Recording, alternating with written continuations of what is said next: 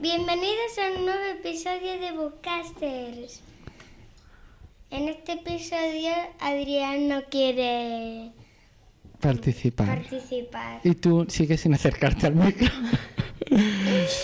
Eh, bueno, s- somos eh, Silvia Caño Caño. y Carla Escaño y tenemos otra vez a Ariadna Miró. Y Marina Miró. Y Marta. Marta Caño. Bien, y hoy es un episodio impar y hoy es un- una ocasión para que niños, niñas, chicos y chicas eh, comenten libros. Por ejemplo, Silvia, ¿tú qué libro quieres recomendar? Yo uno que ya mm, dije, dije solo el título en el episodio que que participó en Verá, en el nuestra tres, en el tres. primavera, de- pues es el de Hilda y, hoy quiero mm, comentar el de Hilda y el espacio de la nada. Vale, primero decir que, que libros de Hilda los hay en formato cómic que son grandes, Sí. con, ilustraciones y texto, más- más delgaditos. sí, Y luego los que tienes tú que son más tipo libro, ¿no? sí, más un poco más tochos. Sí. Y que tienen mucho texto y alguna ilustración, ¿verdad? Sí, Vale. Entonces, este Hilda y el espacio de la nada. ¿Quién lo ha escrito y, o dibujado, ilustrado? Luke Pearson. Luke Pearson. Pearson. Y, y dinos un poco de qué va esto. ¿Quién es Hilda? Pues Hilda es una niña con el pelo azul que le gusta mucho vivir aventuras, el bosque, em, Me recuerda a los alguien. misterios. ¿Qué? Me recuerda a alguien. bueno, ¿y qué? ¿Y qué le ocurre aquí? Pues aquí hay como mm, muchas historias, pero la de que más habla es la de No, como unas acerca del micro. como unas personitas que viven en los sitios que nosotros no les hacemos caso. Por ejemplo, tienen como un agujero detrás del sofá, no sé. Ah, Y- sí, ya me acuerdo que sale un Y personaje. cuando se te... Sí, sale un personaje que se llama Tontu. No me insultes. Tonto. Y que, y que tiene como mucho pelo y solo se le ve la nariz, ¿no? Es muy divertido. ¿Y qué iba a decir? Que ¿Qué si te- se te cae alguna cosa, pues por ejemplo detrás del sofá o en algún sitio mm, que no miremos, pues mm, va a parar al mundo de los... De los bichos estos. Sí, que no, sé, co- que no me acuerdo cómo se llaman. Y se lo quedan ellos, ¿no? Es como que hay unos espacios enormes, como si, si, si se... A través de estos sitios detrás del sofá y del armario se, va a parar a unos sitios muy grandes donde están estos seres y guardan todas estas cosas, ¿verdad? Y una cosa que es Igual un poco estamos haciendo un poco de spoiler, que lo pienso. Y, un- y otra cosa que pasa es como unas chicas Pero- que dan pesadillas y ya no digo nada vale, más. Vale. Entonces ella tiene que resolver estos misterios, ¿no? Sí. Se encuentra con el tonto este, ¿no? Sí, y lo, te los puedes leer primero uno, después el otro, con el orden, con el orden que quieras. Sí, son independientes, ¿no? Sí, que Vale. no importa. Ya. Ahora me leo primero este, después sí. este. Oye, ¿y, y va acompañada de algún otro personaje, Gilda? Hombre, em, en uno de los primeros lib- libros solo va con su mascota, con su mascota Twig, que es un zorro ciervo blanco. ¿Eh? Es como un zorro con cuernos de ciervo y es blanco. Madre mía. Bueno, pues nada, así que lo recomiendas, ¿no? Sí, me gusta mucho. Bueno, es un libro que debe ser para tu edad más o menos, 8, 9, 10 años o así, ¿no? Y quizá más. Muy bien, Silvia, pues gracias. Pues de nada. Ah, y si y también la... Ah, también y la- también está, es una serie de Netflix. Eso. Pero es interesante que, que lea la gente. bueno, Pero bueno, Adri, ahora ya no miramos más porque a Adrián le hacía miedo, yo que sé qué pasaba. bueno, porque era muy pequeño, esto fue hace tiempo. Sí, ya, pero ahora ya no quiere mirar más porque tiene como... Vale, miedo. Vale. Bueno, tenemos a Marina, eh, la prima de Silvia y de Adrián, que quería proponer un libro que comentaste en el episodio anterior. Sí, que era Otolina. ¿De Que- qué, de qué autor? Kills Riddle. Chris Riddle, vale. ¿Qué era, era, ¿Qué tipo de, de libro, cómic es? Es pues un libro así con dibujos. con- ¿Manga? No, no es manga. Ah, Es como los libros normales, digamos, pero que tiene muchos dibujos. Y bueno, va de una niña que eh, sus padres está, tienen un trabajo que es como que se va mucho de viaje. Y entonces tiene co- como un como un padre, bueno, padre entre comillas, que es como todo de pelos, ¿vale? Como si todo era es pelo. muy peludo. Sí. Y pues eh, van, resolvien- van resolviendo casos y pues hay muchos libros, pero te los puedes leer en órdenes diferentes porque ¿Y por qué te gusta a ti, Otolina?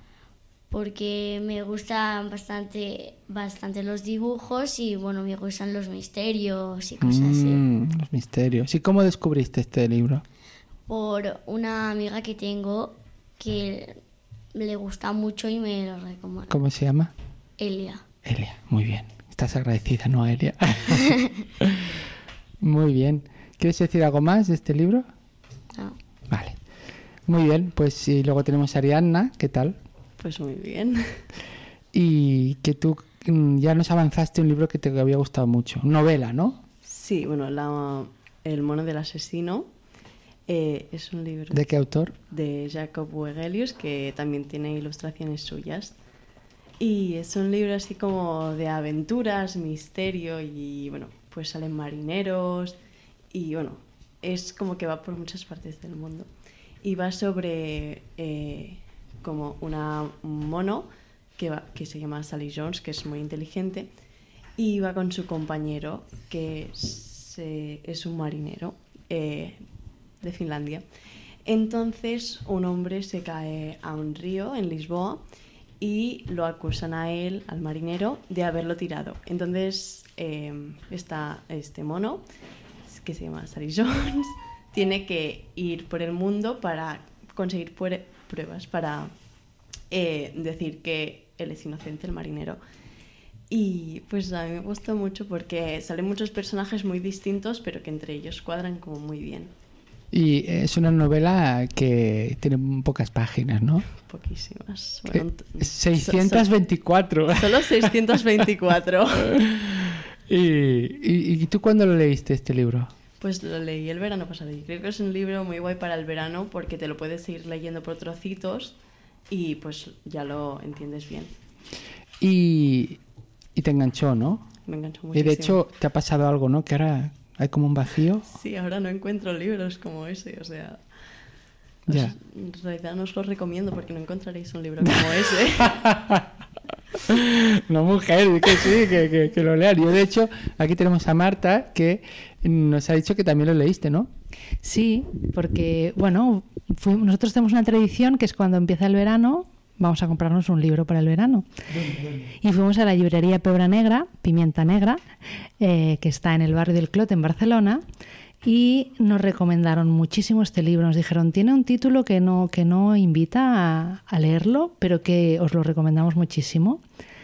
Y bueno, yo con esta recomendación me animé y empecé a leerlo y me enganchó también muchísimo, porque es un libro de aventuras, pero tiene una cosa muy curiosa que me pareció fantástica, que es que los personajes no son extraordinarios. Los personajes son súper cotidianos, pero súper bonitos, súper transparentes, la amistad que les une es súper bonita, o sea que casi casi que la aventura más grande que viven es la amistad y, y cómo se ayudan los unos a los otros, ¿no? Y me pareció genial y hay muchas aventuras, ¿eh? Porque como ha dicho Ariana, pasa en Lisboa, pasa en la India también, bueno, pasa en muchos sitios del mundo, pero, pero, pero los personajes podrían ser como tú y como yo y es muy bonito. Bueno, Sally Jones es un poco extraordinaria, ¿eh? Pero Pero Sally Jones es mono, orangután, chimpancé, ¿qué es? un gorila, una gorila. No no ha acertado nada, ¿eh?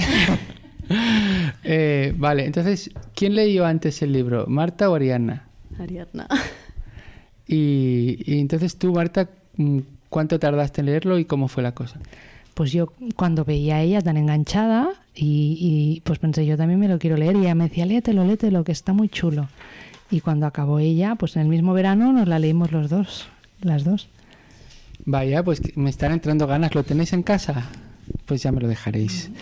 Eh, yo quería hacer, bueno, ¿quieres comentar algo más? Sí, bueno, que hay como una precuela que de, de la- El mono del asesino que se llama La historia de Sally Jones, donde explica cómo se conoció con el marinero y por qué es tan inteligente.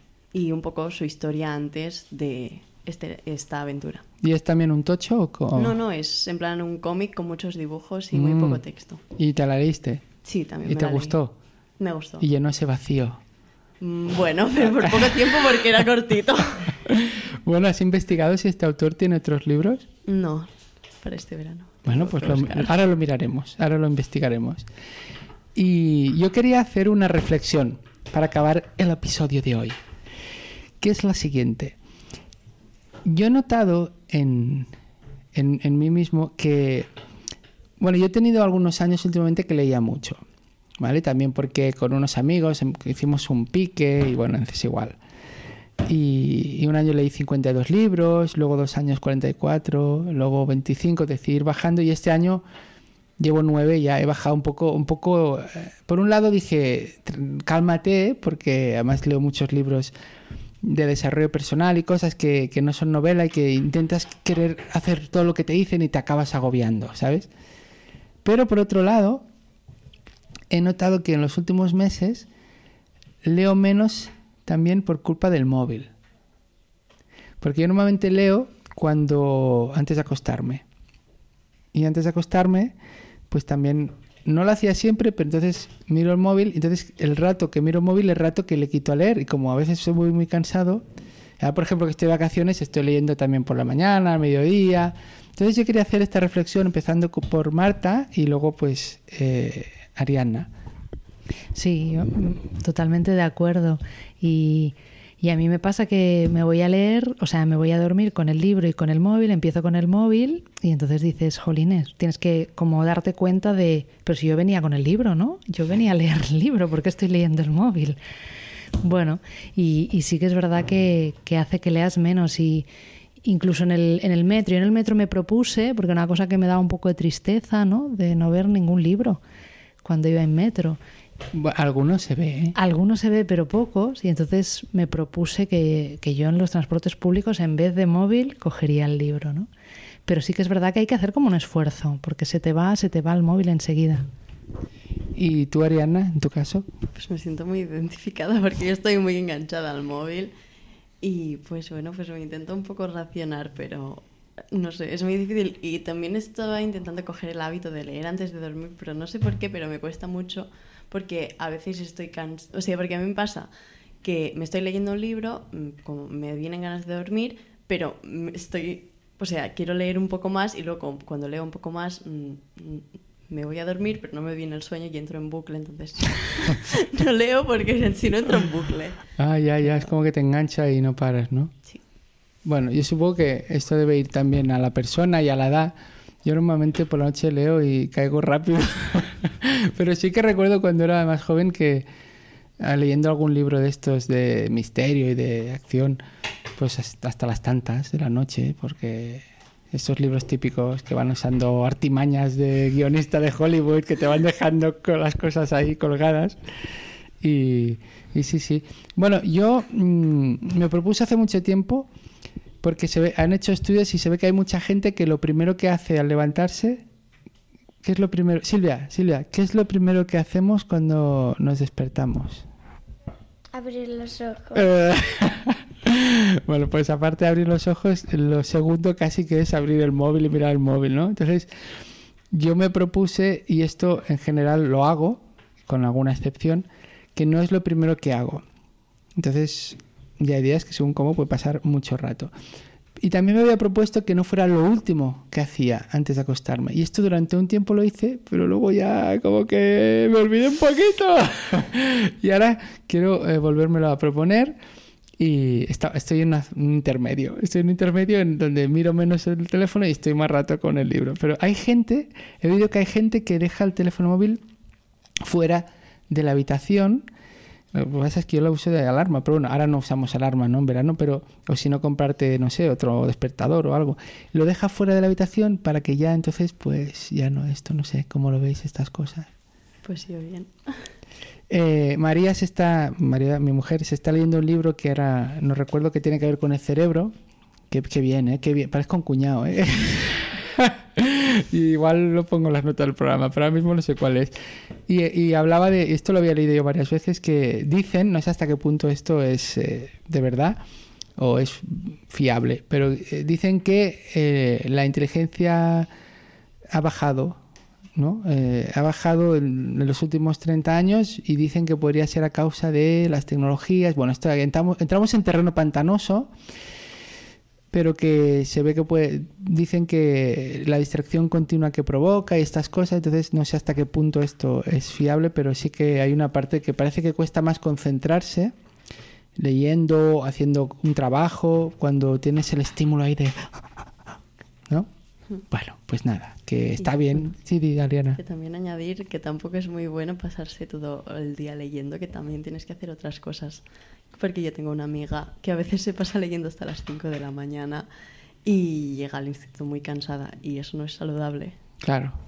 Pues eh, Tienes que, tienes que leer un poco, hacer ejercicio, un poco variando. claro, es que al final si abusamos de cualquier cosa, pues malamente, ¿sí o no? Sí. Bueno, pues eh, muchas gracias, Marta. A ti por esta oportunidad. ¿Te ha gustado participar en Bookcaster? Mucho, mucho. Me lo he pasado muy bien. Oye, ¿qué? ¿Os, os gustó el otro día el chapuzón de la piscina o no? Me encantó, muy fresquito. También me encantó. Bueno, Sí, porque, porque muchas veces Silvia. hacemos partido de fútbol y después del partido, como estamos muy agotados, pues mm, nos tiramos a la piscina. bueno, y ahora nos vamos a jugar a fútbol, ¿no? Sí. ¿Sí, o no? sí. A ver si gano yo algún partido, porque hemos hecho ya dos partidos dos días y yo nunca he ganado, ¿vale? A ver si hay suerte. Pero bueno, no, y Adrián dice que él tampoco. Pero no me he lesionado y para mí eso ya es una gran victoria. pues venga, vamos a jugar al fútbol, ¿vale? Venga. Venga, Adiós. adiós. Adiós.